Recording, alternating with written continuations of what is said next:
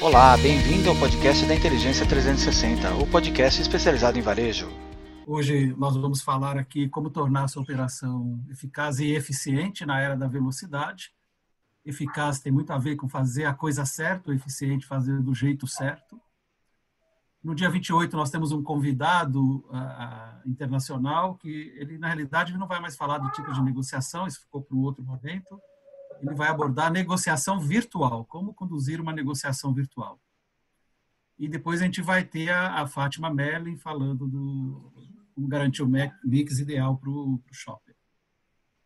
Bom, para quem não me conhece, meu nome é Legário, eu sempre convivi aí com o setor de supermercados.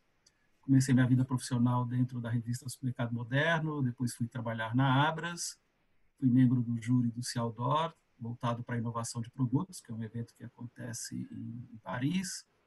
Depois passei por uma consultoria logística pela Indicator, que hoje é a GFK. Tive uma passagem pela Nielsen. Na Nielsen eu fui Key Account Manager da conta Carrefour, depois contas nacionais e, por fim, diretor de atendimento ao varejo atacado.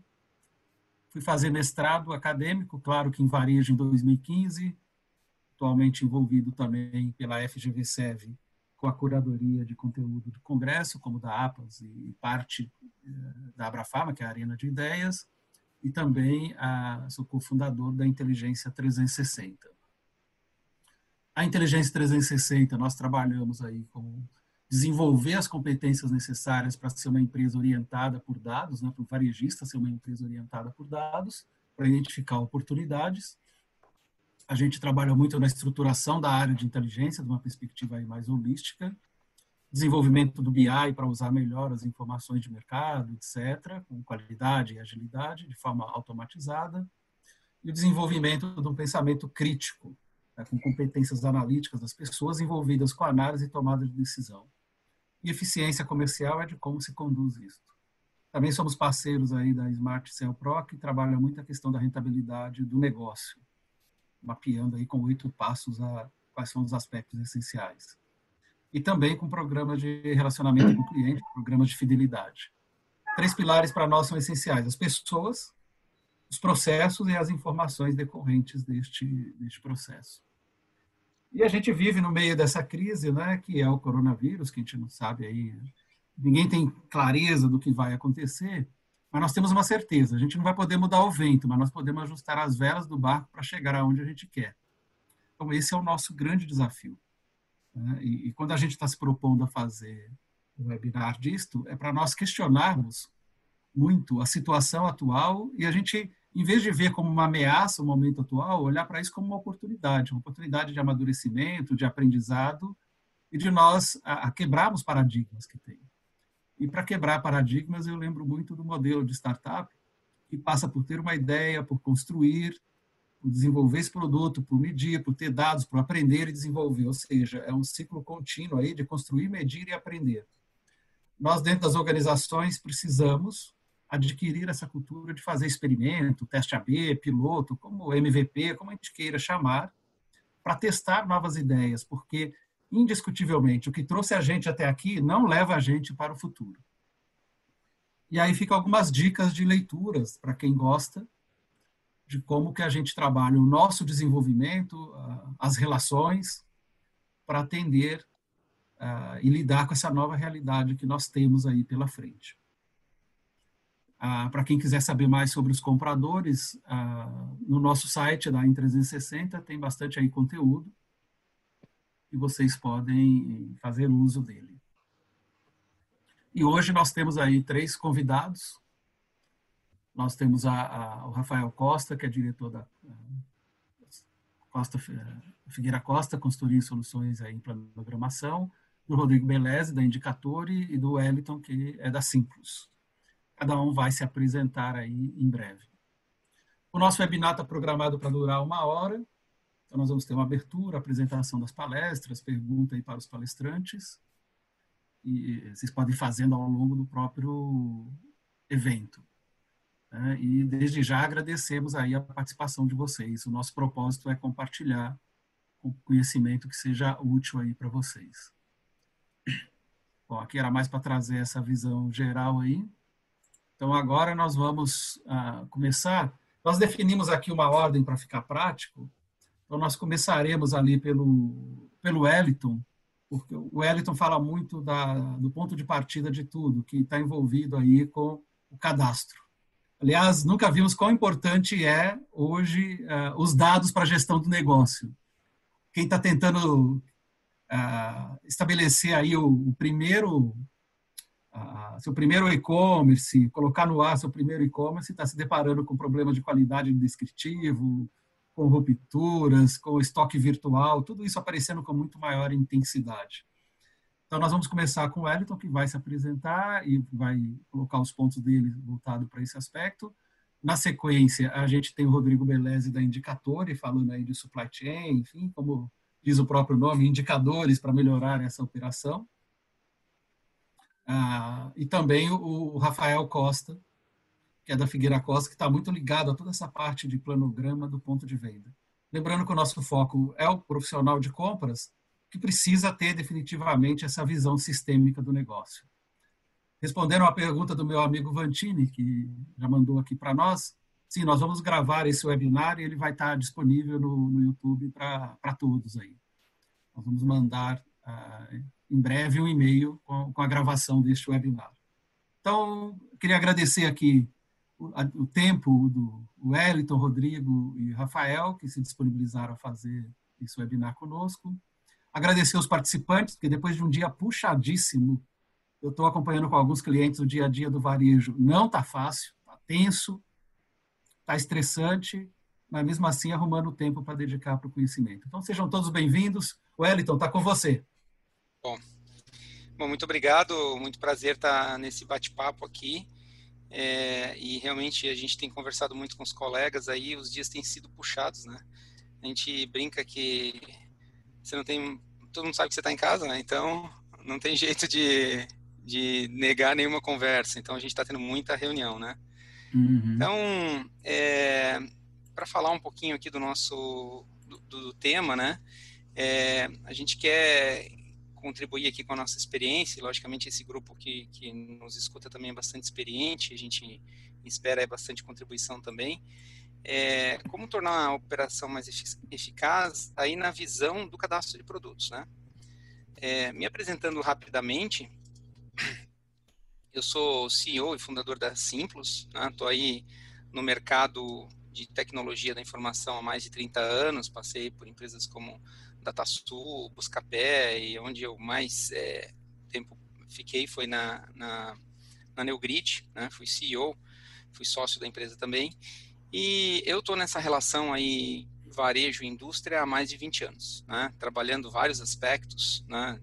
cadeia de suprimentos, é, reposição, planejamento colaborativo, e aí nos últimos cinco anos com, com a Simplos, olhando especificamente a questão de cadastro. Né? Minha formação é em tecnologia da, da informação, sou pós-graduado em marketing pela FGV, em gestão internacional e sou mestre em administração também. Tá? É, Para quem não sabe, né, a, a é uma plataforma de cadastro e lançamento de produtos. Nós somos especializados na automação de cadastro e hoje nossa plataforma tem aí 90% das principais marcas de mercado quando a gente olha para o varejo alimentar, né, supermercados. Então, em torno de 5 mil marcas a gente tem na plataforma hoje e mais de 600 varejos usam diretamente a nossa plataforma é, e a gente automatiza o processo de mais outros 700 varejos aproximadamente, tá? É, mas falando especificamente do nosso tema aqui, né? Quando a gente fala sobre o desafio do cadastro, é, a gente tem vários números que pode dar um pouco da dimensão desse desafio, né? É, um número que a gente fala muito é que existem aproximadamente 20 mil lançamentos de produtos por ano. Esse é um número é, é, da Nielsen. Né? Inclusive, é, essa semana mesmo a gente estava levantando quantos lançamentos nós já tivemos na plataforma da Simples. Foram 1.200 lançamentos só esse ano. É, um, geralmente os lançamentos são mais para metade do ano, mas a gente já está com 1.200 lançamentos.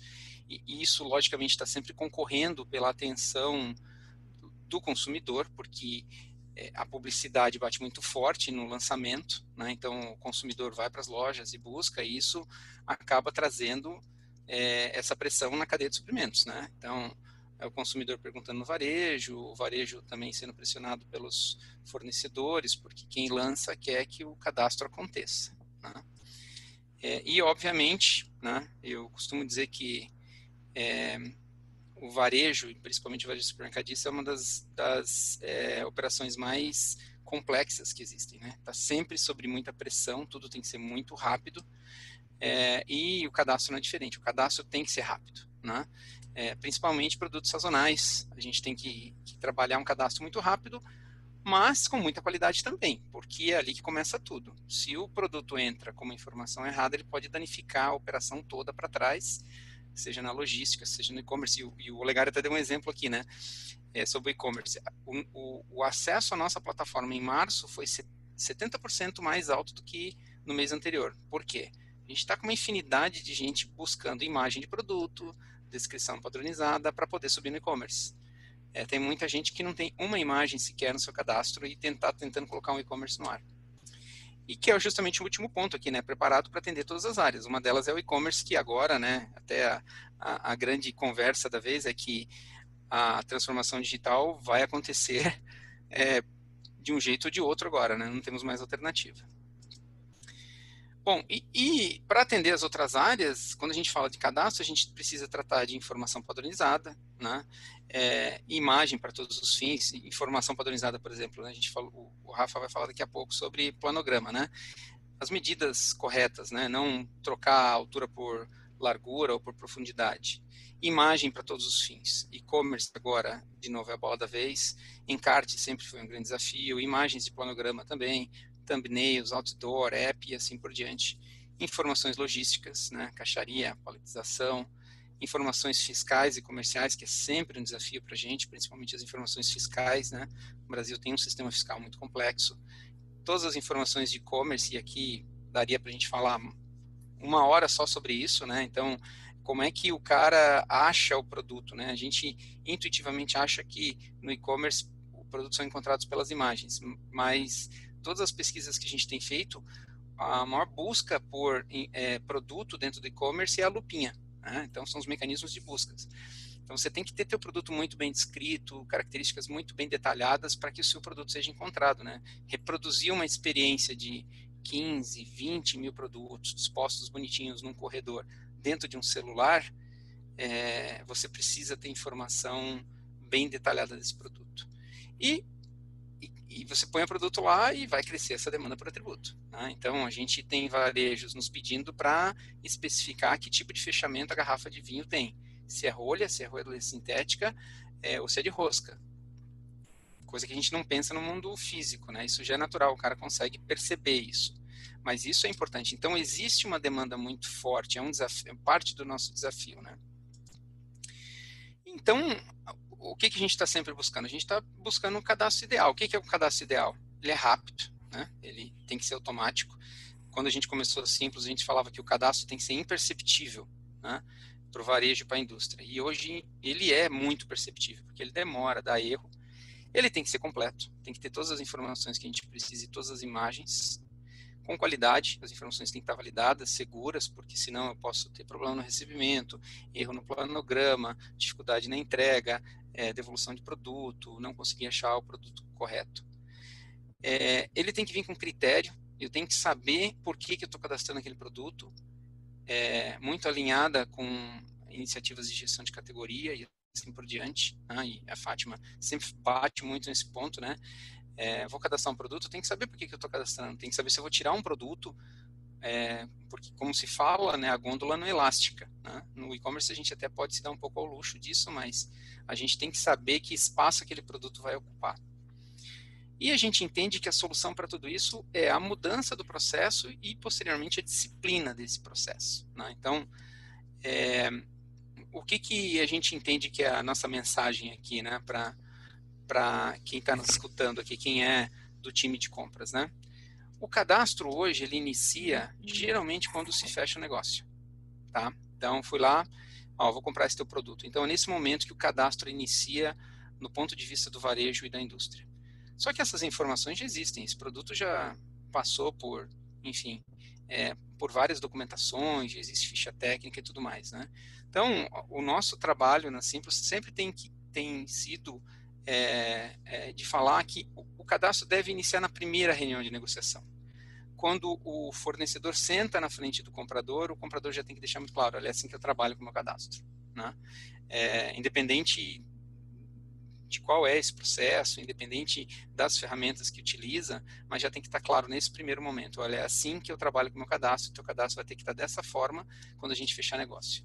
O que que isso dá? Isso dá um tempo valioso, né? Porque da primeira reunião de negociação até se fechar negócio, pode se passar aí lógico, pode ser muito rápido, né? Um dia fechei negócio. Mas geralmente se passa uma semana, 10 dias, 15 dias, dependendo do tipo de negociação. Se é uma primeira compra, pode até demorar um pouco mais é, o fornecedor já tem que saber nesse momento os padrões de cadastro que o varejo é, precisa e deixar tudo pronto. Tá? É, o processo tem que ser, no final da negociação, escolher quais os produtos vão entrar, apertar um botão e está tudo resolvido. Tá? E isso é possível. Tá? A gente é, sabe de muitos casos disso e no momento oportuno a gente pode falar desses cases. Né? E por fim, disciplina. Não dá alternativa porque a alternativa muitas vezes é onde o erro acaba passando. Então, ah, não, vamos. A gente foi contratado por um varejo, numa ocasião, basicamente para arrumar as medidas do produto porque eles queriam implantar planograma. Todos os produtos estavam com a medida 111. Então, é, você chega numa situação onde o retrabalho é muito grande. Por que, que aconteceu isso? Porque houve uma flexibilização no processo, né? foi dada uma alternativa para o produto entrar sem ter uma validação de medida. Então, é, a mensagem que a gente deixa aqui até nessa é, início de conversa é mudar o processo para que o cadastro comece no primeiro dia da conversa entre varejo e indústria e, e, ter disciplina nesse processo. Dessa forma, a gente vai conseguir chegar nesse que a gente chama de cadastro perfeito. Tá bom? Isso aí, Sim, por enquanto, né? fico à disposição aí para responder perguntas daqui a pouco. Ótimo, Elton. O, o, obrigado aí por você compartilhar. É, embora o cadastro ele é sempre tratado no segundo plano, ele é fundamental para a gestão do negócio. Depois, o, com certeza, o, o Rodrigo e o Rafael vão abordar esses aspectos, porque isso impacta em todo o processo, inclusive no resultado. Porque é, ele gera a experiência ruim para o cliente quando está indo para o e-commerce e por aí vai. O Vantini fez uma pergunta aqui que eu vou responder. Desses 20 mil que nós falamos, quantos sobrevivem? Pois é, Vantini, tem duas coisas para nós considerarmos. Nesses 20 mil, por vezes 18, é, se são lançados de 20 mil no ano, 18 mil são descontinuados no mesmo ano. Então, imagina a complexidade. Agora, de acordo com estudos da Nielsen, desses 20 mil lançados, de fato, normalmente 5% são produtos que vão ter sucesso no mercado. É um pouco menos que isso. Então, esse é o desafio que se tem na gestão do sortimento. Ele é complexo, porque tem tem, cada vez mais nós temos uma fragmentação, novos itens entrando no mercado, não necessariamente vai ter sucesso. Esse sucesso ah, pode estar ligado às questões de mercado, mas também como o varejo comunica, expõe, enfim, tem várias considerações aí a serem feitas o posicionamento da loja. Mas esse é o número que acontece. A, Regiane pergunta aqui, quem se habilitar a responder, é, com tantas mudanças que tem aí de, de processos, vou voltar à pergunta que entrou mais temas aqui, gostaria de saber, com tantas mudanças de automação de processo, transformação digital, exigências do consumidor, o que precisamos mudar para o comprador ter mais tempo espaço para apresentação de benefícios de produtos e não apenas o, o, o preço? para mim precisa de processos muito, muito claros, bem definidos e automatizados. Porque eu já passei por situação de comprador que ele demora duas, três horas para poder fazer pedido, por exemplo, em alguns clientes. Então, o primeiro passo que ele pediu é automatize o máximo e integre os processos, porque não adianta ter automatizado com diferentes sistemas que não conversam dentro da organização. Vocês agregariam algo? É, eu, eu concordo. É, existe uma gama de processos que pode ser automatizado, o cadastro é um deles, né?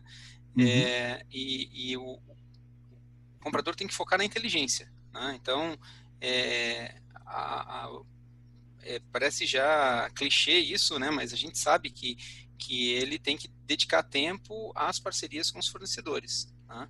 É, o melhor dele no sentido de que ele entende bem o varejo e, e que a indústria entende bem o produto. Juntar essas duas coisas e todo o resto automatizar. É importante frisar nesse, nesse ponto que o Wellington colocou muito bem colocado ali, que também não adianta ter a tecnologia sem ter o, o, o processo padrão, um processo, um procedimento definido, né, Wellington? É, o processo até precede toda a parte tecnológica que nós temos hoje. Claro. Uhum. Se não tiver processo, não tem ferramenta tecnológica aqui de jeito mesmo, né? Então, acho que primordial é, é, é dar um passo atrás, definir os processos, organizar eles para poder dar alguns passos à frente depois. É. E tem Exato. coisa que não é nova, né? A gente fala de, de cadastro, mas, por exemplo, se a operadora de caixa, a gente ainda vê isso acontecendo. Pega produtos com sabores diferentes, ela, ela passa um no leitor ótico e multiplica por seis para ganhar tempo, sendo que ali tem produtos de, com sabores diferentes, por exemplo. A gente vê isso acontecendo. O, o, o, Marcos Livato, que também já esteve aqui com a gente fazendo a apresentação, ele, ele faz, ele lembra de um ponto que é, as, as, contingências tributárias também podem impactar, impactar no resultado em razão de falha no cadastro. Que, aliás, o governo vai ficar agora, vai precisar de receita, ele já está automatizando muitas coisas. A gente já sabe de empresas que, de varejo que estão sendo multadas porque estão pagando abaixo do que deveria, e isso é cruzamento todo digital de cadastro, que já está acontecendo. Rodrigo, algo a acrescentar? É, o tema, estava aqui pensando, né, cara, se a gente podia ficar algumas horas, né, falando só desse ponto específico, uhum. de liberar tempo do comprador, é, cadastro, que é, é bastante abrangente, né? Mas, assim, só para complementar a questão do tempo ali, eu até vou colocar um pouco mais adiante, quando eu for apresentar, que esse é um grande propósito nosso, né? Enquanto uma empresa de supply que está atuando ali no compras também. É, é, claro que a gente não vai, não existe uma solução que vai automatizar a compra. Não existe isso. Aí é a história da carochinha, né? O que a gente tenta fazer é colocar, conseguir automatizar tudo que é possível em termos de interpretação de demanda, conseguir olhar com uma velocidade muito mais rápida a movimentação do mercado. Eu costumo falar que o varejo é muito vivo, né? Ele acontece tudo muito rápido. Talvez no dia de hoje, alguém que está nos assistindo aqui passou por uma revisão de mix tremenda e amanhã já vai ter um efeito na mudança da demanda. Se você não conseguir detectar isso numa velocidade é, que é a velocidade do varejo, você vai carregar excessos, rupturas e assim vai o que a gente já sabe há bastante tempo. Perfeito. Então, uh, olhar, ter uma visão da cadeia toda é fundamental. E às vezes o comprador, no momento da negociação, ele não consegue ter essa visão toda. E aí que a gente consegue automatizar muitas coisas para liberar tempo que ele pense estrategicamente, né? E hoje, às vezes, você não consegue até por falta de ferramenta que proporciona isso para ele. Perfeito. Bom, Rodrigo, continuando, então se você puder colocar a sua apresentação aí no, tá, lá. no ar. E, e, vou aproveitar responder uma pergunta do, do Filipete aqui, que ele pergunta o seguinte, o foco hoje das empresas ainda está no produto ao invés do consumidor? Com certeza, viu, Filipete? no geral, as empresas estão focadas em produtos. A gente, todo mundo fala de colocar o consumidor ou o shopper, que é quem faz a compra, no centro, mas na prática isso não acontece. Então, esse é um grande desafio. Como também criar as condições para que o comprador possa pensar e agir de forma mais estratégica. Rodrigo, com você. Beleza. Só complementando também essa questão, né? É que eu, como eu costumo dizer que nem sempre uma boa negociação de compra é, de fato, uma, uma boa oportunidade na venda, né? Então, olhar o sellout, como está composto o produto no mix, é, não é todo mundo que faz ainda. Mas vamos lá, pessoal. Para quem não me conhece, né, sou é, Rodrigo, já tenho aí 19 anos atuando na área supply chain, já passei tanto por projetos em indústria, distribuidores e varejo. É, iniciei no Angelone, aqui em Santa Catarina, comecei então aí no, no segmento que, que estou hoje. Passei por algumas consultorias, algum tempo na Neogrid, né? Estava na época do Wellington lá, nosso CEO na época.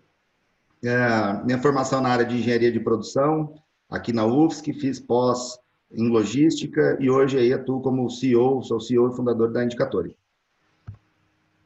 Bom, falando um pouquinho da Indicatore, a gente nasceu em 2013 é, com um foco, um braço bastante forte de consultoria e o, o objetivo de, de, fundar a empresa foi com base no meu inconformismo com o tamanho do balanceamento de estoque que havia nos varejos brasileiros. Principalmente onde era o nosso objetivo de atacar, que era varejo médio e pequeno e médio regional. Nosso primeiro cliente foi a Rede Top, aqui em Santa Catarina, que é inclusive uma central de compras, e ali a gente conseguiu fazer projetos bastante revolucionários. Na época, apareceu até no supermercado moderno, né? foi a primeira central de compras a fazer, de fato, uma operação 100% centralizada de um fornecedor piloto. Ali o, o, o ganho constatado foi algo bastante relevante, e isso fez com que a empresa pudesse abrir um horizonte diferente, e hoje é uma empresa é, vista aí como referência no mercado, num modelo de central de negócio que tem quase toda a operação é, centralizada, desde marketing, financeiro, logística, produção, enfim. E nesse, nessa trajetória nossa, a gente ah, acabou passar, passando de atender é, só como consultoria, nasceu produto, software mesmo. Em 2018, a gente formalizou uma parceria com a Microsoft. Ah, nós somos ah, selecionados lá no programa mundial da Microsoft e ali abriu um, um horizonte muito grande em termos de tecnologia para nós. Então, soluções que nós imaginávamos que estavam bastante distantes se aproximaram muito rápido. Uh, e aí a Indicatori, desde então, se posiciona como uma empresa que oferece tecnologia de ponta para o varejo no que tange a comprar e abastecer lojas com máxima segurança e assertividade. Como é que a gente está inserido no, no, no contexto aqui da cadeia, né? Então, nós temos o. Só reduzir aqui. Nós temos uma cadeia aqui representada, né? Os, os elos ali é, do fabricante, distribuidor, é, centro de distribuição, lojas. E aí, o nosso objetivo é interpretar melhor essa informação que nasce lá do sellout, lá nas lojas e percorre a cadeia toda. Nosso objetivo é fazer com que a, a gente reduza o efeito, o erro, o efeito chicote nessa cadeia toda e consiga ter estoques mais balanceados ah, em toda a cadeia de abastecimento, tá? Então, se a gente pensar ali no elo com o fornecedor, seja o fabricante, distribuidor, enfim, o que, que a ferramenta proporciona? É toda uma sugestão de compra, onde a gente consegue oferecer muito mais padrão no processo. Ah, houve uma pergunta ali é, bem sobre isso agora. Ter um modelo de compras é, mais corporativo, não só da cabeça das pessoas. A gente, às vezes a gente mapeia que tem um comprador que age de uma forma, outro de outra. E não quer dizer que ele está fazendo por mal, é, ou do jeito dele está diferente do que está alinhado estrategicamente pela companhia. O fato é que a gente precisa ter um estar tá no mesmo barco e remar para o mesmo lugar. Né? A gente até está no mesmo barco, mas não segue o mesmo rumo. Então a ferramenta proporciona isso. E o que, que a gente vem constatando é que a qualidade da sugestão de compra ela é muito, infinitamente maior do que os modelos tradicionais que a gente encontra principalmente nos, nos ERPs. Isso vai fazer com que o seu comprador, né, o comprador libere tempo para pensar muito mais estrategicamente no negócio, ele vai pensar muito mais em gestão de mix, é, comprar volume com preço bom é relativamente fácil. Agora, comprar o que a gente precisa de fato do giro com preço bom exige muito mais trabalho, né? Análise de concorrente, é, posicionamento, o que o meu cliente busca nas minhas, nas minhas lojas. Isso mais do que nunca agora, né, nesse cenário que a gente está vivendo. Melhorar a performance com o fornecedor e ter uma relação estratégica muito mais próxima com o fornecedor, né, e não só tirar pedido. Então, eu costumo falar o seguinte: se a gente conseguir liberar 70% do comprador para ele pensar no que é mais estratégico, cara, ele vai agregar muito mais valor ao negócio do que o que ele faz hoje é, para todos todo o mix. Quando a gente está falando ali já internamente, para quem tem centro de distribuição, é, o nome técnico lá do abastecimento é DRP, que é o nosso famoso, a famosa reposição automática.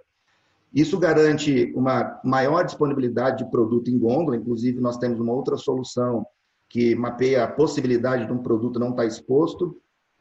Isso vai gerar aumento de fidelidade do teu, do teu consumidor. A, vai fazer com que o balanceamento de estoque esteja melhor, ou seja, a gente está atacando redução de ruptura ao mesmo tempo que atacamos a redução da cobertura dos estoques, e ter rápida reação à variação da demanda. Tá? Isso é fundamental para o negócio. O sistema tem que ser vivo para poder identificar a oscilação da demanda e acompanhá-la. Então, como é que funciona a nossa solução? Ah, ela fica integrada aos ERPs do cliente. Então, a gente extrai todas essas informações ah, todos esses dados caem aqui no nosso motor, que é composto de previsão de vendas, otimização de reposição. Aqui é um ponto muito é, interessante aí no que o Wellington falou, porque a gente tem vários clientes que usam esse módulo e é fundamental que os dados logísticos estejam corretos. Como é que eu vou otimizar alguma coisa com um dado logístico incorreto? Então, aquilo que o Wellington falou ali do 111, a gente já viu muito acontecer, tá? Depois tem todo um, um, um mecanismo, tá? Já com base usando inteligência artificial para planejamento de ofertas, tratamento de todas as restrições envolvidas na cadeia de abastecimento. Eu gosto de usar um exemplo muito simples aqui. A loja 5 tem uma feira que não deixa chegar produto naquele dia. A gente consegue, com um simples clique na ferramenta, fazer com que todo o processo de abastecimento é, seja recalculado para que antecipe aquela, aquela entrega e você não sofra com aquela restrição. Depois, todas essas, essas informações são apresentadas aí numa plataforma ah, bastante simples e intuitiva para que o usuário consiga interagir, é, melhorar parâmetros e ter uma interação com ela contínua. E o que a gente consegue gerar de valor é redução de custo operacional, ao mesmo tempo que você revê um reflexo no aumento de faturamento e na margem de contribuição. Hoje, para falar assim de, dos nossos cases, é, em média, a gente mediu isso aqui, foi final de novembro, tá?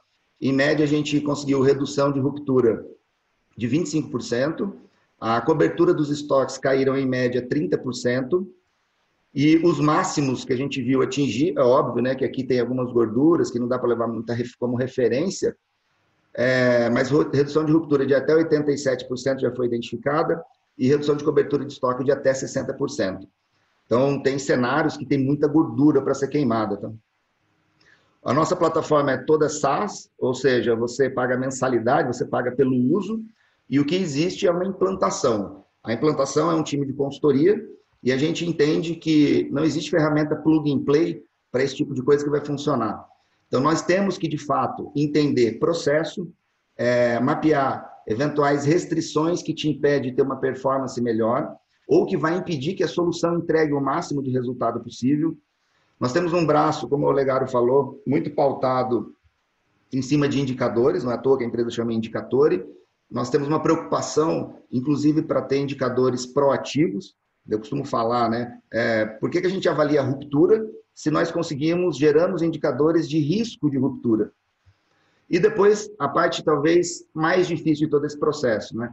Que é garantir a perpetuidade. Então, as responsabilidades, normas, procedimentos, toda essa gestão da mudança é uma preocupação que nós temos para que, de fato, é, depois da consultoria que tem começo, meio e fim, o trabalho se perpetue dentro do cliente. Só para trazer aqui dois modelos tá, de, de algoritmos que nós usamos para identificar previsão de vendas. Então, um modelo é, é o modelo tradicional, que nós chamamos aqui. Hoje a gente tem 22 modelos estatísticos, eles trabalham numa espécie de um torneio, vamos falar assim, é, em que eles automaticamente reconhecem qual é o melhor modelo para cada SKU, cada item em cada loja. Então, nós investimos aqui nesse modo para ele ser o mais simples possível, porque nós entendemos que o varejo não vai investir em um profissional ah, com mestrado em estatística, um profissional altamente gabaritado em entender esses parâmetros estatísticos e mudar isso para se adequar a cada cenário. Então, a ferramenta faz isso de forma 100% automatizada.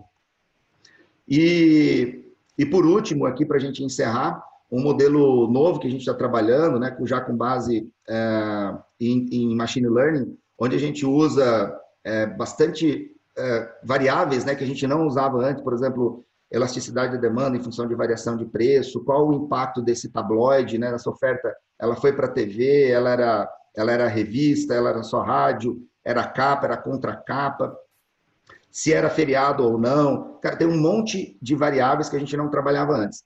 E o fato é que hoje a gente tem um modelo que consegue identificar uma curva maluca dessa aqui que a gente está vendo, é um dado real, né, de um produto que antes dele passar por, por redução de preço, ele tem uma venda bem baixa e ele é altamente volátil, é um tabloide.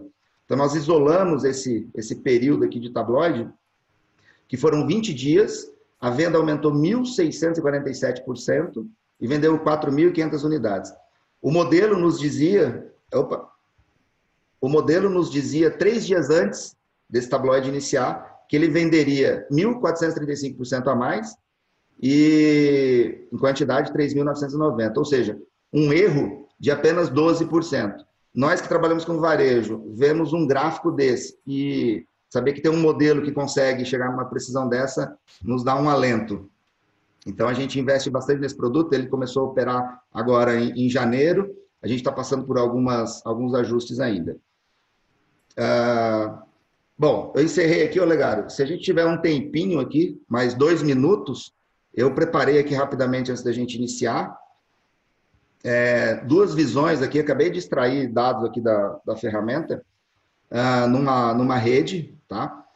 Pegando aqui o momento agora desse cenário em que disparou quarentena para duas, três categorias diferentes de produto. Então a gente vê hoje, a gente está aqui, ó, dia 14, tá? Isso aqui é o dia de hoje. Aqui é a previsão futuro e aqui é o, o aumento de vendas aconteceu em dois momentos, aqui dois picos, tá? Início de março, aqui dia 16, talvez esse início de março não foi nada relacionado à Covid ainda, mas aqui certamente foi. Então, esse produto, o cliente, você vê que ele, o cinza aqui é estoque. Ó. Nesse caso, o cliente tem estoque tranquilamente, não foi feito nenhum reajuste de parâmetro, tanto que a gente vê que a previsão, ela também não. Isso é um outro ponto importante de dizer, né? A previsão ela é matemática e científica. Ela não teve ali aquele, aquela sensibilidade humana. Talvez a gente viu essa estilingada do arroz aqui, nós não vamos aumentar a previsão e talvez gerasse um efeito aí até problemático em gerar um excesso muito grande desse produto. Então, nesse caso, não foi feito nada. O álcool, né, a linha categoria de álcool é um caso à parte, né, teve um, uma venda absurda, se acabou o seu estoque em toda a rede, voltou o estoque depois. Agora, para futuro, o cliente deve estar planejando alguma ação que você vê a previsão aqui aumentando, tá? E outra coisa que eu tenho dito agora para os clientes é o seguinte: o mercado está mudando. Tem varejo reclamando que a venda já está caindo, que é muito incerto. Tem outros que estão, né, a venda está tá, tá boa, vendendo mais que a média. Mas o fato é que agora é um cenário que a gente tem que pensar fora da caixinha, né? E tentar entender e reagir o mais rápido possível o que está acontecendo ali com a, com a demanda, para colocar os produtos certos que o meu cliente está buscando nesse momento. E aí vem, a gente só fala de commodity, itens básicos, álcool, mas chocolate, olha como me surpreendeu o chocolate. Então, se a gente vê agora que agora, recente, essa empresa, não estou dizendo que todas vão ter o mesmo comportamento, mas essa empresa agora, recente, nos últimos três, quatro dias, teve um boom de venda de chocolate. E aí a previsão, veja que ela reagiu rapidamente, ela está projetando para os próximos dias agora um aumento bastante significativo em relação ao que vinha vendendo de chocolate. E isso vai fazer com que ele tenha uma reposição mais adequada e tenha, de fato, essa, esse produto é, na gôndola, né? que é onde importa que ele esteja. É, enfim, era isso que eu queria colocar para vocês por hora, pessoal. Muito bem. Bom, vamos lá. A gente tem algumas perguntas aqui. Uma para você, Wellington. A gente vai aproveitar e já. Aqui o, o Vantini. Ele é um especialista. Perfeito. O Vantini é um especialista em logística, já fizemos trabalho juntos aí, dentro da própria Abras. O Antini uhum. trabalhou muito lá voltado para o quality padrão Abras, tudo, para o PBR, ah, que legal. Uhum. também, então ele conhece bastante, ele faz assim, sempre viu a área comercial do varejo como uma grande, entre aspas, inimiga da gestão de cadeia de abastecimento. É, acho que vale aí para você e para o Rodrigo também algum comentário aí de vocês sobre ah. isso. Né? É, bom, obrigado pela pergunta. Eu gosto sempre de pensar eh, que todos nós é, estamos nas operações, seja no varejo, na empresa de tecnologia, como é o nosso caso, é, fazendo o nosso melhor, né? E, e, e, que nós estamos lá de, com boas intenções sempre. É, agora, as pressões que são exercidas em cada uma das áreas, elas são bem diferentes, né? Então, a, área comercial, ela sofre uma pressão absurda, é, logicamente, de introduzir novos produtos, fazer isso girar e tudo mais. E aí, assim, quando você pensa num cadastro de produto que, na nossa visão, deveria durar 40 segundos, 30 segundos, como é o caso que a gente consegue entregar em alguns varejos, e você vê, às vezes, demorando três semanas, quatro semanas, a gente viu, né, a gente está no período de Páscoa agora, a gente viu em outras Páscoas fornecedor perdendo, perdendo a Páscoa porque não conseguiu cadastrar o produto. Então, é, é o que eu vejo, para ir diretamente na sua pergunta, assim, eu não acho que existam pessoas é, inimigas das outras áreas, mas a pressão que elas sofrem é, é, tão grande que muitas vezes elas sacrificam outras áreas em função de atender a sua necessidade imediata. Por exemplo, essa questão do de ter medidas todas um, um, um. Isso vai afetar planograma, vai afetar a parte de logística. Por que, que isso acontece? Porque o cara vai lá cadastrar, receber uma ficha de cadastro, ele não sabe o tamanho do produto naquela hora, e ele está numa pressão gigante para fazer aquele cadastro entrar naquele dia. Então ele preenche qualquer coisa e passou, passou. Né? Eu terminei a minha apresentação falando que tem que ter disciplina no processo. O, o Rodrigo terminou a, a apresentação dele é, falando da perpetuidade do processo. É a mesma coisa. Então, o que a gente tem que fazer é com que os processos sejam a prova de entrada de erros, né? É, e que sejam automatizados. Porque se tiver brecha, a pressão vai fazer com que o erro apareça, independente da boa vontade das pessoas. Né? Então é isso que eu coloco. O Alceu pergunta para nós aqui, o Alceu ele esteve junto com a gente em viagens pela FGV, SEV, para a NRF, tudo, ele pergunta o seguinte, os grandes desafios quando falamos de cadastro é quando olhamos para os pequenos e médios aí, pequenas e médias empresas, que sempre cadastrou o produto para facilitar ali compra e vendas, mas sem olhar para a questão online. Como é que esse pequeno varejo hoje, se tem alguma iniciativa voltada para eles dentro do que você está fazendo aí, Wellington, por exemplo?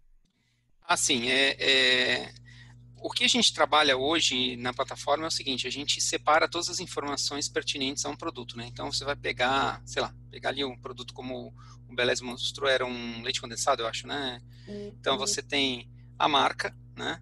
É, eventualmente tem o tipo do produto, então leite condensado, marca Tirol, não sei o tamanho da caixa ali, 200, é, 200 gramas, é, talvez light, diet e um monte de informações. Então, a tua descrição de produto sempre vai ser uma composição de várias informações, vários atributos de um produto. O que a gente tem que fazer é dar ferramentas para o cara recompor isso da forma que ele quer. Ah, então, ele poderia definir o seguinte: olha, para mim, o, o, a descrição do produto tem que ser tipo do produto, marca, embalagem, tipo 1, tipo 2. Então, nesse caso, ele poderia falar é, leite condensado, Tirol, 200 gramas, light, certo? E aí, logicamente, a pergunta vem, tá, mas e para o cupom fiscal que só cabe, sei lá, 15 posições, ou um varejo que a gente trabalha que só tem 20 posições. Aí você tem que definir as abreviaturas que você vai utilizar. Né? Então, a brincadeira que a gente sempre tinha, inclusive lá no Pão de Açúcar, assim, como é que eu vou abreviar chocolate belga 90%, orgânico, é, livre de trabalho escravo, em 20 posições? De novo, é padrão. E, de novo, tem processo para isso. E, se você me permite aqui, deixa eu mostrar um, um gráfico que a gente fez também. Está todo mundo agora gerando gráfico em tempo de crise, né? É, uhum. Vocês estão vendo minha tela? Sim. Tá. Então, assim, ó. Isso aqui é o acesso a Simplos semana a semana desde o começo do ano, tá? Então, assim, a gente buscando informação, imagem e tudo mais. Então, o pequeno varejo já tem seu cadastro, o grande varejo já tem seu cadastro. Isso aqui é o pico de março de acesso. Por quê? Porque eles estão cadastrando tudo isso de produto? Não. Porque estão vindo buscar imagem e estão buscando descrição. Entendeu? E estão buscando a condição de formar uma boa descrição. Porque o que está lá no arquivo dele não serve para nada para o e-commerce. É, então, é, sei que a resposta é longa, mas é, o importante é você ter todas as informações do produto para você compô-la na descrição que você quiser, do formato que você quiser, inclusive com a situação que você quiser. Porque hoje é o e-commerce, amanhã é o tabloide, depois de amanhã é o app, é, o cupom fiscal e por aí vai. Perfeito. Espero que tenha ficado claro. Uhum. Tem mais perguntas, mas eu vou deixar agora o Rafael fazer a apresentação dele, a gente concentra as demais perguntas ali no, no fim. Rafael, é com você, meu caro. Vamos lá, então. É, primeiramente, eu quero agradecer, seu Legário, pela oportunidade de estar aqui com vocês hoje, né, com essa trupe, esses pesos pesados aí, o Rodrigo e o, e o Wellington aí. A gente se conhece há algum tempo aí, realmente essa turma é muito competente. É, Para quem não, não me conhece, meu nome é Rafael, eu sou proprietário da Figueira Costa Soluções de Planogramação. Eu costumo brincar que o cara tem que ser muito macho para colocar o nome dele na empresa, porque é, é o dele que está tá na, na, na, na janela ali, né? Mas enfim, é, eu sou pai da Valentina e da Pietra, sou esposo, marido da Eliane, A gente está todo mundo aqui em quarentena aqui em casa também. Isso aqui é o meu reduto aqui, é a churrasqueira.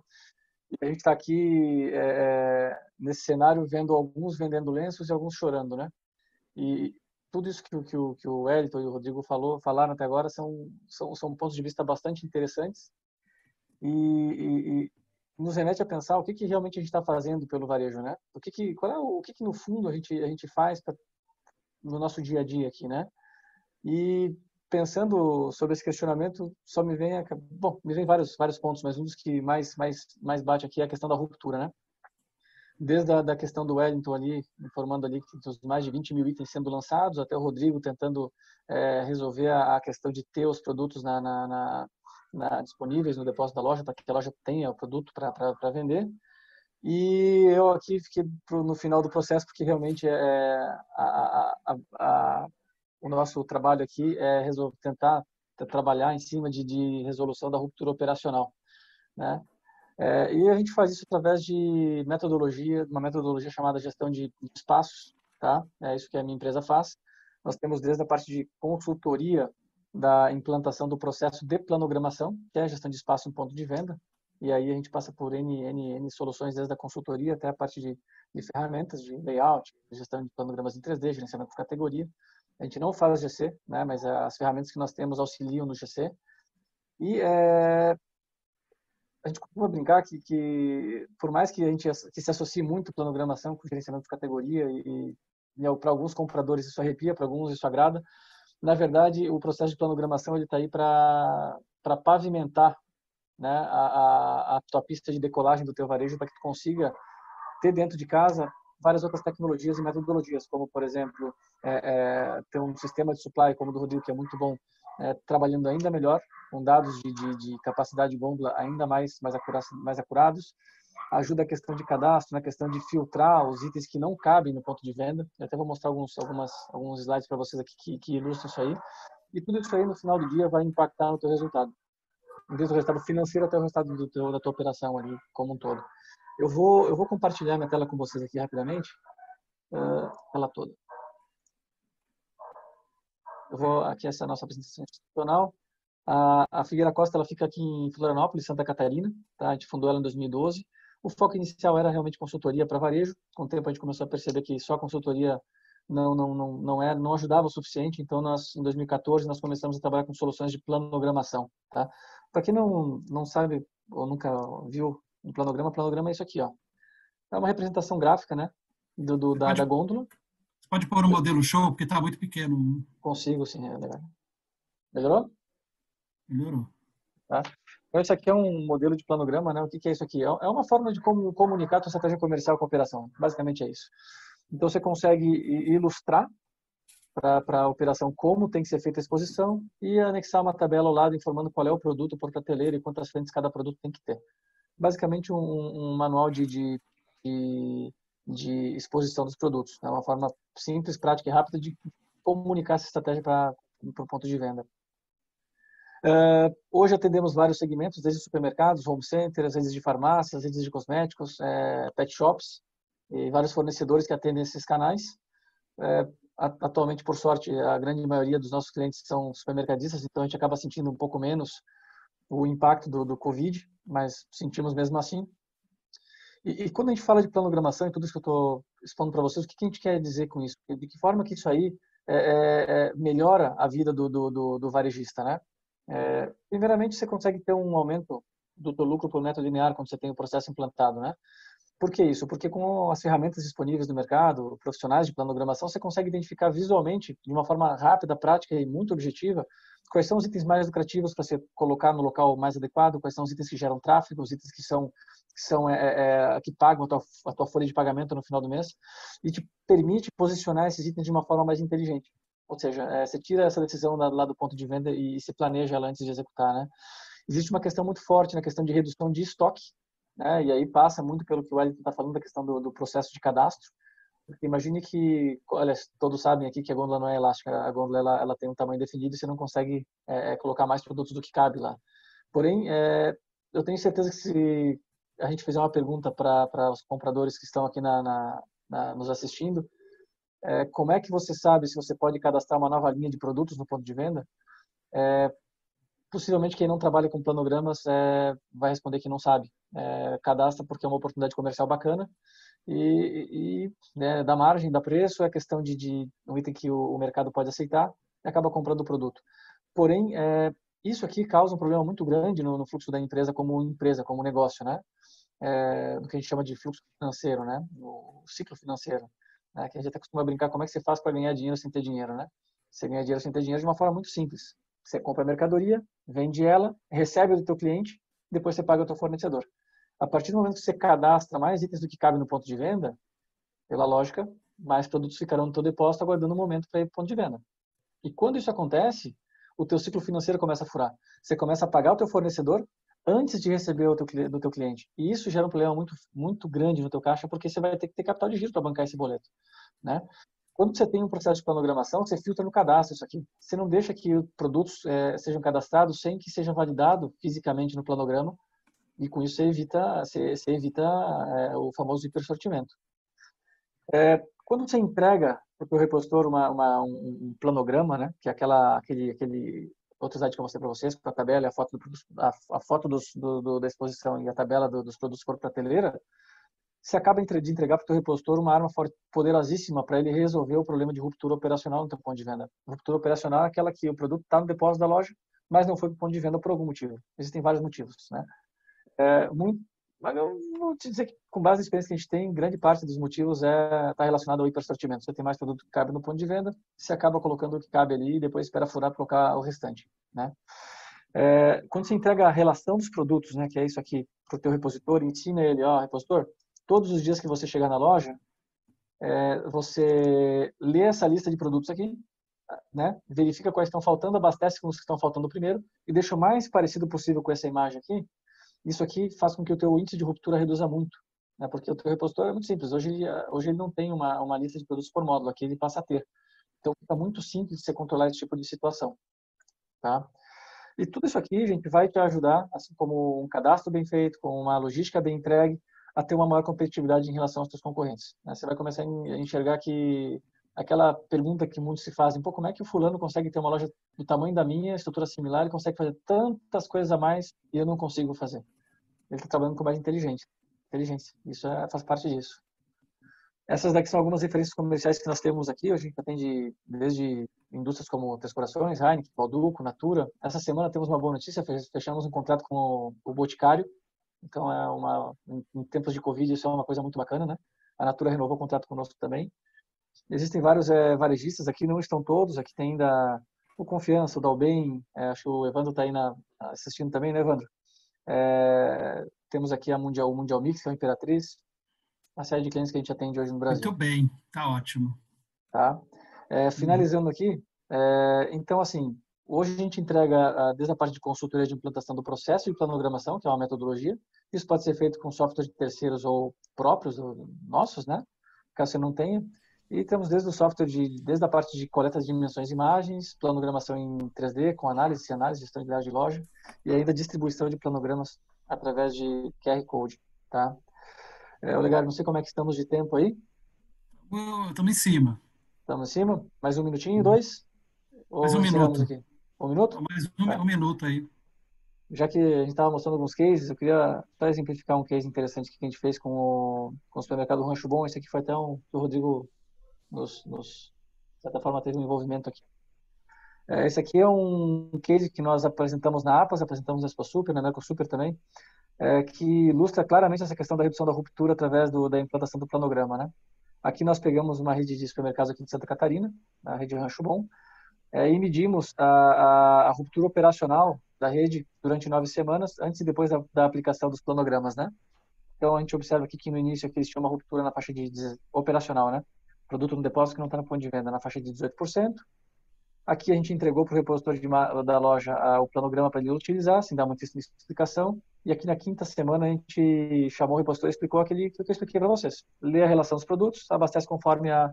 É, traz as rupturas para o ponto de venda e abastece conforme a imagem, né? A ruptura caiu aqui para 3,6%, se manteve até a, a, nona semana, né? Então, assim, é, essas, essas ferramentas todas que a gente está mostrando para vocês hoje, é, todas elas vão, vão, vão trazer um excelente resultado para vocês e, e, principalmente agora em tempos de e-commerce, onde você precisa saber onde está cada produto para você poder fazer o picking dele no, no final do dia, né?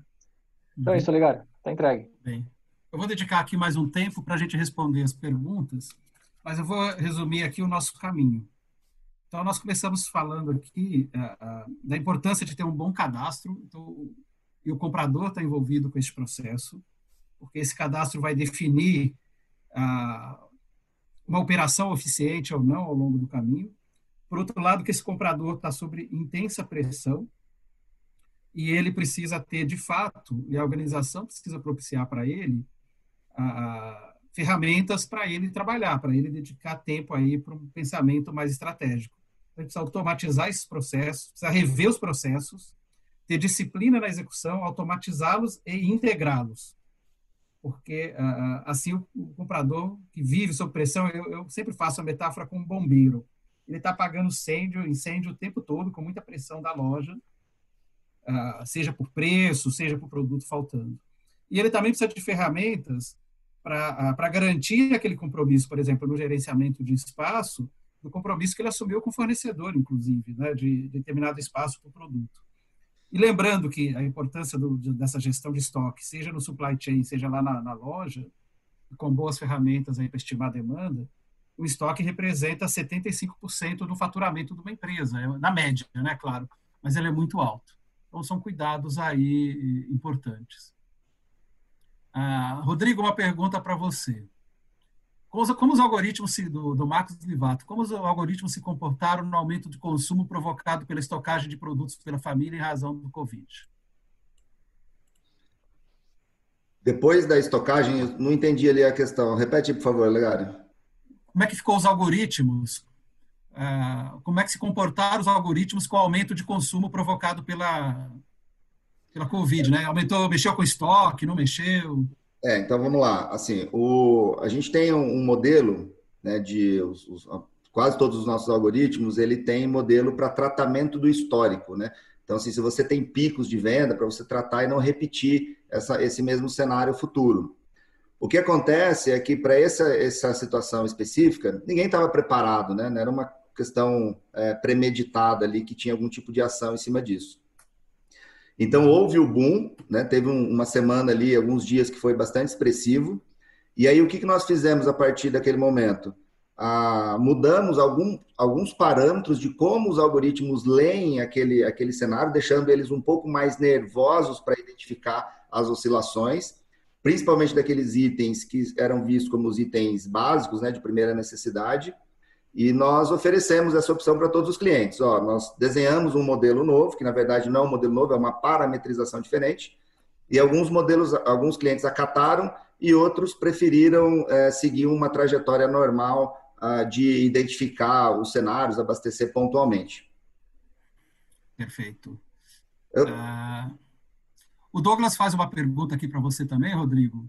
Você deu o exemplo do chocolate. Né? Isso não estaria está muito ligado ali com a Páscoa também, né? Não, exatamente. Esse Covid, não adianta, eu tenho uma, eu não, não, não minto, né? Então, esse Covid está tão louco, cara, que eu esqueci da Páscoa. Mas olha que interessante, eu vou compartilhar de novo, eu vi aqui a questão, é, eu quero compartilhar de novo o gráfico, tá? Para voltar nesse assunto aí para ficar claro, tá? O exemplo, o exemplo não foi bom, a gente está vivendo um cenário muito atípico, né? E, e de fato, cara, o negócio do chocolate, eu não saí para comprar chocolate em casa, até tinha lá os ovos para as crianças, mas eu esqueci. Agora, olha que interessante aqui, o, quem fez a pergunta foi o Daniel, né? Não, foi o Douglas. Do, Douglas. Do então, o que, que acontece aqui, pessoal? Ah, eu, eu não olhei aqui, tá? Não olhei se tiver alguém aí com tá fácil acesso à internet, pegar a Páscoa do ano passado, né? Então, a questão de sazonalidade, o, o algoritmo tem modelos sazonais. É, eu creio que a Páscoa do ano passado ela se deslocou um pouco aqui para frente.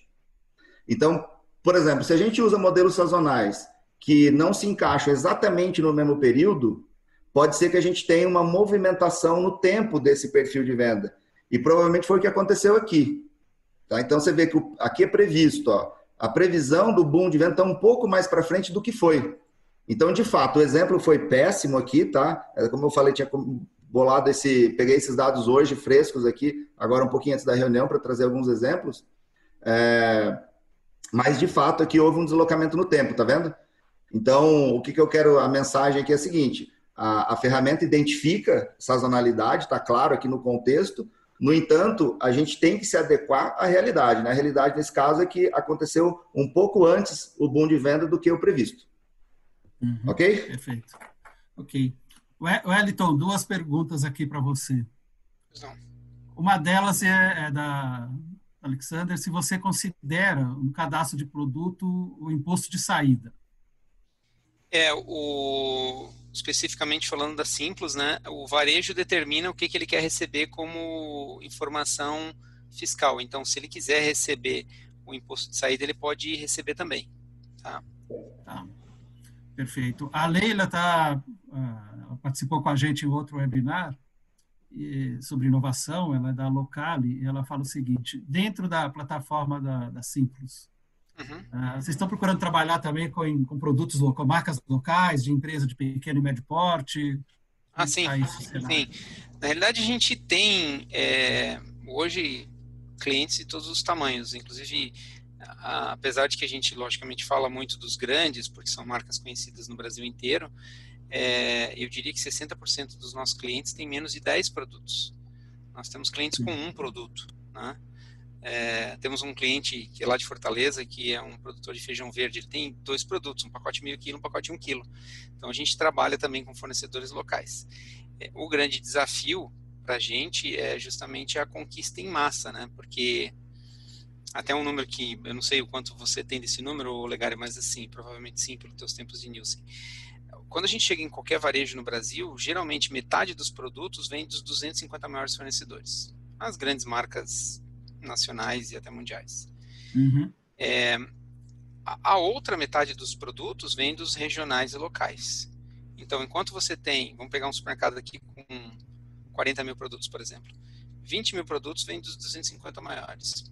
Os outros 20 mil vêm de 2 mil fornecedores. Então, é geralmente essa distribuição que a gente vê.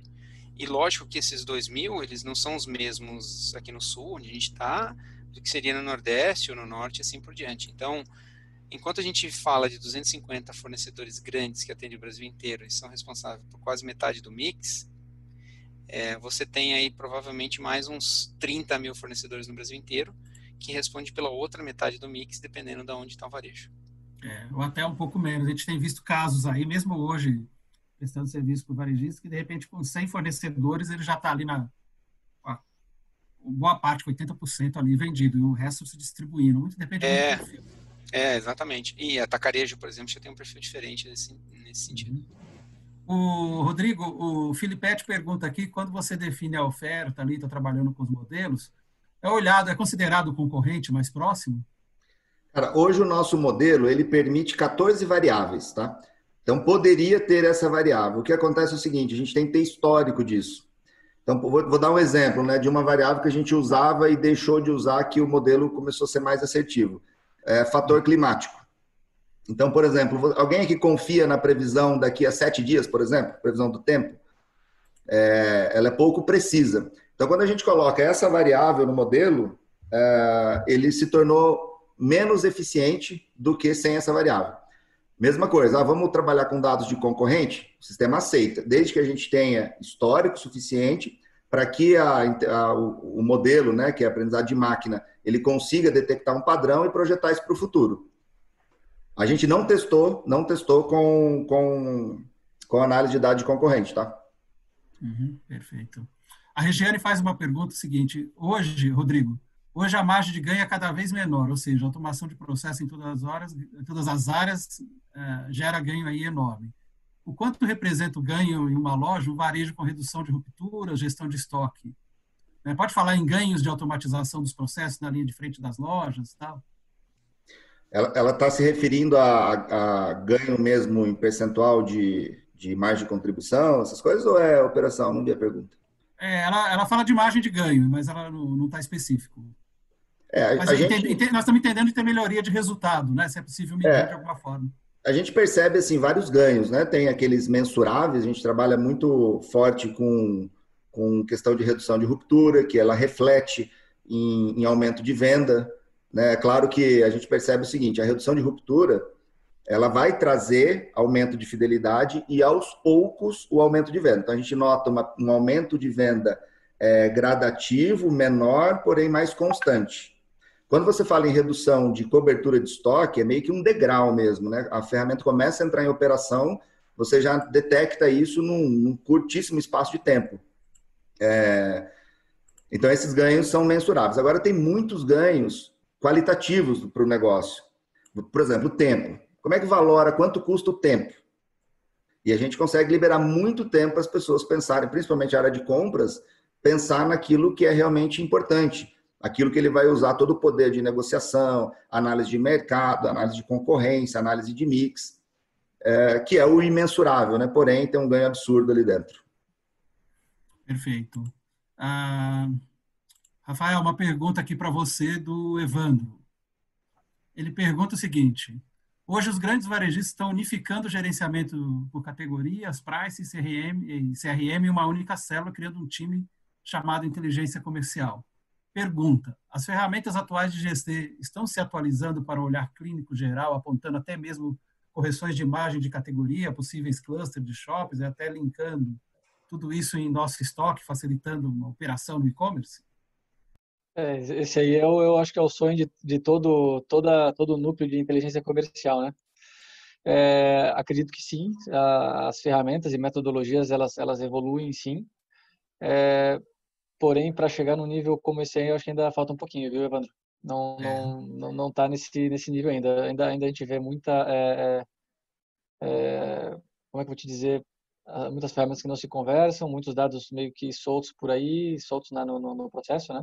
Uhum. E aí uhum. você precisa ter, ter, ter processo dentro da empresa para poder entender esses, esses dados aí e gerar informação com eles. É, a...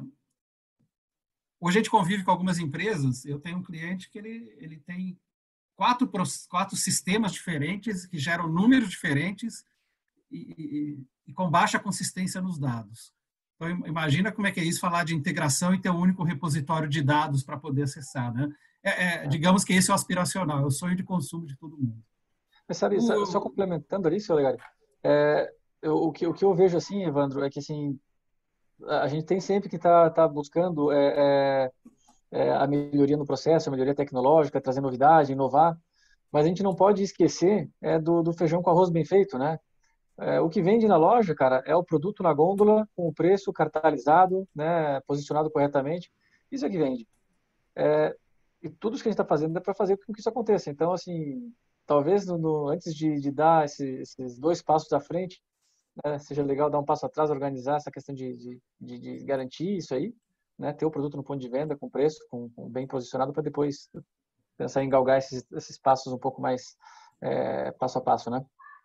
É, eu diria que fazer o básico bem feito hoje é essencial para é. primeiro para um período recessivo que vem aí, para a gente não ter excesso de estoques e também não ter ruptura do lado, com uma boa precificação e boa exposição, né?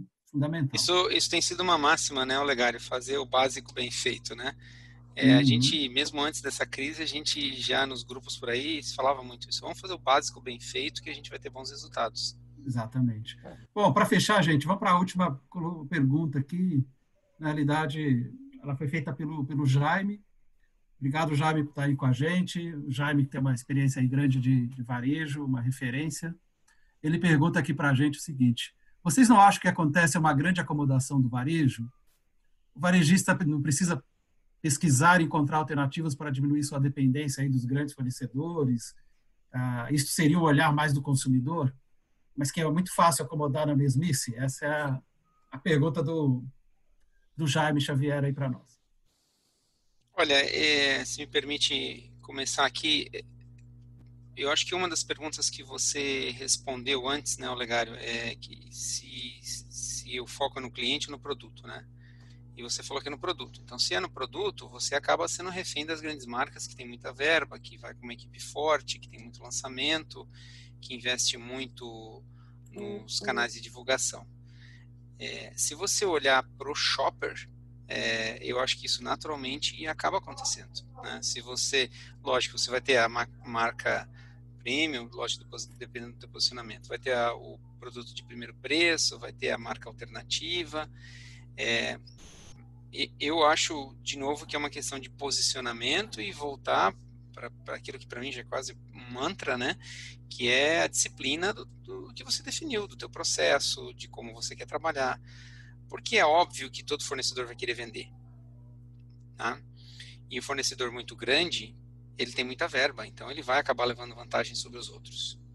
É, eu faria um parênteses aqui, quando a gente teve a, a outra crise, é, a gente viu que grandes marcas acabaram saindo um pouquinho de cena porque entraram muitos fornecedores regionais com preço mais competitivo e os varejos acabaram optando por outras marcas, inclusive deram oportunidade para elas crescerem. Isso mudou um pouco o mix naquela época, né? mas foi só a coisa se estabilizar um pouquinho, as grandes marcas voltaram a dominar o cenário. Uhum. É, então, eu acho que é, é estratégia, disciplina de execução. Isso é que vai mudar o jogo. Perfeito. É, e tem um ponto, pela FGV, FGV SEV, que é o Centro de Excelência em Varejo, há um tempo foi feita uma pesquisa qualitativa, mas complementando essa resposta aí para o Jaime, e, e, ficou claro, e, e, de uma maneira estruturada, que falta ao varejo uma visão de longo prazo, e a gente teve aí nossa hiperinflação que contribuiu para uma visão de curto prazo, falta a presença de métricas, então nós, a, a, o uso efetivo de métrica ali não ocorre, a, e também desenvolver pessoas, porque e o varejo, por vezes, não desenvolve com a lógica de falar, ah, não, a rotatividade é alta, eu vou perder, não vale a pena. Então, isso é algo que permeia a, a cultura do varejo brasileiro com mais intensidade. E a gente fala de colocar o consumidor no centro, tudo, né? Uh, mas, na prática, nós não fazemos isso. Nós olhamos para produto, negociamos preço e prazo uh, e não colocamos o consumidor no centro. Eu estava conversando até no sábado com o Nelson Alexandre, que um amigo aí de longa data e que também trabalha muito com pequeno varejo, e conversando com ele, ele fala o seguinte: olha, eu já peguei produto que era desconhecido na loja, desconhecido do cliente, a marca, mas o produto era bom, fizemos um ótimo trabalho juntos, muita colaboração, e passou a ser a marca mais vendida dentro da categoria na loja. E foi ótimo, porque dava uma boa margem e é, era praticamente um produto exclusivo. Mas isso, de novo, isso exige, primeiro, trabalhar em colaboração com esse pequeno fornecedor ou médio, isso exige a disciplina de execução no ponto de venda. Tem uma série de coisas que tem que sair do piloto automático, que hoje a gente vê muita coisa acontecendo, seja pela correria que tem no varejo, né, do dia a dia, o bombeiro, a, a, seja por essa ausência de processos, mas também por, por iniciativa, de falar o seguinte: eu vou fazer diferente e é possível sim fazer diferente e ter resultados melhores aí. É, o, varejo ainda tem uma questão, né, muito cultural, né, principalmente esse varejo regional, familiar e então alguns ainda, né, trabalham muito e produtam pouco. Uhum. E, e, é bem, acho que nessa linha que vocês estão falando, né, falta é, o Elton colocou uma palavra aí que eu acho que é muito bem é, cabe muito bem nesse cenário, né, disciplina. Por exemplo, a gente quer testar estratégias novas mas ao primeiro sinal de fumaça a gente já recua o barco, não, vamos voltar a apagar incêndio. É, então, acho que a cultura tem que mudar para a gente conseguir alcançar esses novos patamares aí de, de gestão em varejo. A gente estava até falando antes ali sobre o, o, planejamento de vendas e operação, né, que tem muito na indústria e o varejo faz pouco. É, de novo, acredito que também é cultural, falta métrica, falta ter um pouco mais de, de pegada nesse lado mais científico da coisa para trazer para o varejo. Uhum, é, essa até talvez o meu exemplo do feijão com arroz bem feito lá não tenha sido um bom, um bom exemplo para o momento de agora, né? Com essa migração para itens de cesta básica. Mas assim, eu penso que em relação à pergunta do, do Jaime, aquela máxima de que a informação liberta, ela, ela, ela, ela permanece eh, viva, né? E, e aí dá para reforçar ainda, é, é, tendo coragem para tomar ação, né? e para formar as pessoas para que elas consigam é, perpetuar esse tipo de coisa, né? Porque uhum. a, gente, a gente realmente, o, o mais fácil o que, que, é? É vender da forma como a gente sempre tentou, sempre fez, sempre funcionou, receber o dinheiro e, e continuar operando dessa forma, né? É o piloto então, é automático, é, né? Informações, é, mas, é, mas esse piloto automático muitas vezes vem porque a gente também não, não tem as informações é, é, disponibilizadas da forma mais clara e objetiva, mais fácil de trabalhar com ela, né? Uhum. Então, ter informação, ter a coragem para tomar ação, e, acima de tudo, né, é formar as pessoas para que, que a coisa continue acontecendo, né? Exatamente, esse pensamento analítico. Mas para mim vem uma coisa importante antes que o Wellington citou, que já foi abordado em outros webinars, que é o posicionamento. O que, que eu sou para quem? É, é, isso define muito como é que a empresa se orienta e ela precisa de informação para conduzir isso. Eu aproveito e já respondo a pergunta do Reginaldo, é, que ele pergunta para a gente assim, é o momento de apostar em marca própria? Eu ia comentar isso também, interessante. É, é o momento, sim, da marca própria, mas a marca própria ela exige mais disciplina do que as outras ações. É. É, é, talvez, se não for a marca própria, pode ser o conceito da marca exclusiva. Ou seja, eu tenho um fornecedor que eu vou desenvolver e ele vai trabalhar e os meus concorrentes aqui do meu lado não vão ter. Isso também a gente vê muitas empresas fazendo. Mas é assim, você, varejo, a loja, não precisa se diferenciar da concorrência. E a marca própria, eu estou vendo algumas centrais de compras fazendo isso. No mercado farma, eu acompanho também aí bastante, vejo uma central de, de compras, né, que é a Cifarma, desenvolvendo marca própria de alta qualidade e, e, e, trabalhando isso com os associados e todo mundo ali comprometido. Mas é, sempre vem um alerta aí que, foi o Wellington que colocou. Eu fiz o meu mestrado acadêmico em cima da marca própria. E de um presidente de uma empresa, empresa grande, falou assim para mim: estou pensando em investir em marca própria. Eu falei: é mesmo? Eu conheço a pessoa. Eu falei: você vai investir em marca própria? Vou. Falei, e se vem uma grande indústria e faz uma oferta para você? Eu arranco a marca própria da loja. Eu falei, então não investe em marca própria. É, eu, não eu... investe, você não está com pensamento de longo prazo para fazer marca própria. Eu até contribuiria. Você vai queimar sua imagem. Eu contribuiria nesse ponto que, que é, a marca própria vai te trazer os mesmos problemas que as marcas é, de mercado se você não, não tiver um posicionamento muito claro. E, e dentro de uma mesma organização, eu vi isso acontecer é, que foi o Walmart, uma época que eu trabalhei fora aí pela Neogrid, é, a, a, o Walmart tinha uma operação na Inglaterra que era a Asda. É, e, e, o Walmart tem uma infinidade de marcas próprias nos Estados Unidos, né? A maior delas é Great Value. A Great Value, ela, ela trabalhava da mesma forma que uma marca normal. Os caras iam lá oferecer um produto para ser colocado a marca Great Value. E eles tinham problemas de super sortimento, hiper sortimento, como o Rafa falou, dentro da marca própria. E a Asda, que era uma operação deles, mas que tinha um posicionamento de que a marca própria era um produto premium e que eles teriam produtos de marca própria exclusivo não comparáveis com nenhum outro, é, a margem dos caras era absurda. E, e, tinha muita gente que ia lá na Asda só para comprar produto de marca própria, ou seja, dentro do mesmo grupo, por uma questão de posicionamento, você tinha resultados muito diferentes da marca própria. Então, a resposta não necessariamente está na marca própria, mas sim a estratégia que você vai usar com a marca própria. Né? Acho que um outro exemplo da Inglaterra que é muito bom é o Marks Spencer. Marks Spencer é 100% marca própria. Sim. Mas, assim, para quem conhece um pouquinho de varejo, entra no Market Spencer e vê, pô, aqui tem um posicionamento. Os caras sabem o que estão fazendo, o produto é bom, é diferenciado, sim. Você vai no Marketplace, compra qualquer coisa sem medo, sabe que a marca própria deles é muito boa. Sim.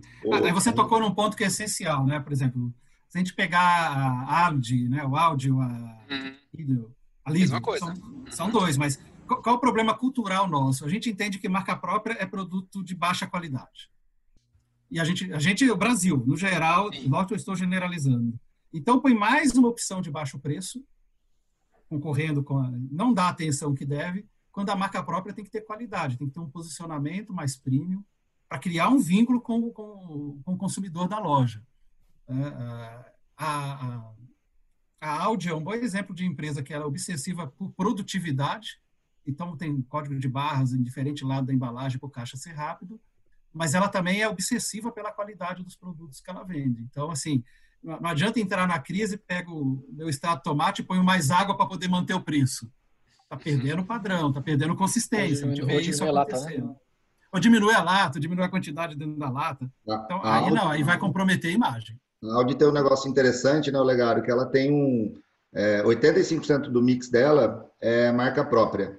E ela hum. coloca um selo lá nos produtos, que é a... Eu não lembro o nome do selo especificamente, mas é a garantia uh, alguma coisa relacionada à garantia comprovada. Então, se você abrir o produto e você simplesmente não gostar, você devolve e pode pegar dois produtos, salvo engano, né? Eu tive lá recentemente, fui numa rede e a menina a gerente da loja estava me explicando isso. E outra coisa é a cultura, né? Por exemplo, fui numa loja tinha 700 metros quadrados tinham quatro pessoas trabalhando na loja. E é o que você falou, é tudo. É, a, a, empresa toda é pensada para ser assim, né? Isso, Sim. isso. E a gente volta, né? De novo, talvez o cara que está acostumado com os supermercados entra no áudio pode até ficar decepcionado, entre aspas, mas ele segue o propósito para que ele foi criado, né? Então, posicionamento, processo, disciplina, independente se você quer ser classe A, B, C, atacarejo, varejo tradicional. Acho que é muito mais importante você conseguir seguir o processo. Perfeito. Bom, pessoal, já 21h30, vamos encerrando. Bom, nós falamos hoje aqui da importância do posicionamento, de, da importância de ter processos, né, de revisar processos e ter disciplina na execução do processo, que eles sejam automatizados, integrados, para criar condições para esse comprador, para esse profissional de compras, ter mais tempo para pensar estrategicamente, fazendo uso da informação ali do, do, do Rafael, a informação liberta, mas precisa ter coragem para poder sair aí do piloto automático e, e tomar uh, riscos calculados, né, fazer experimentos, etc.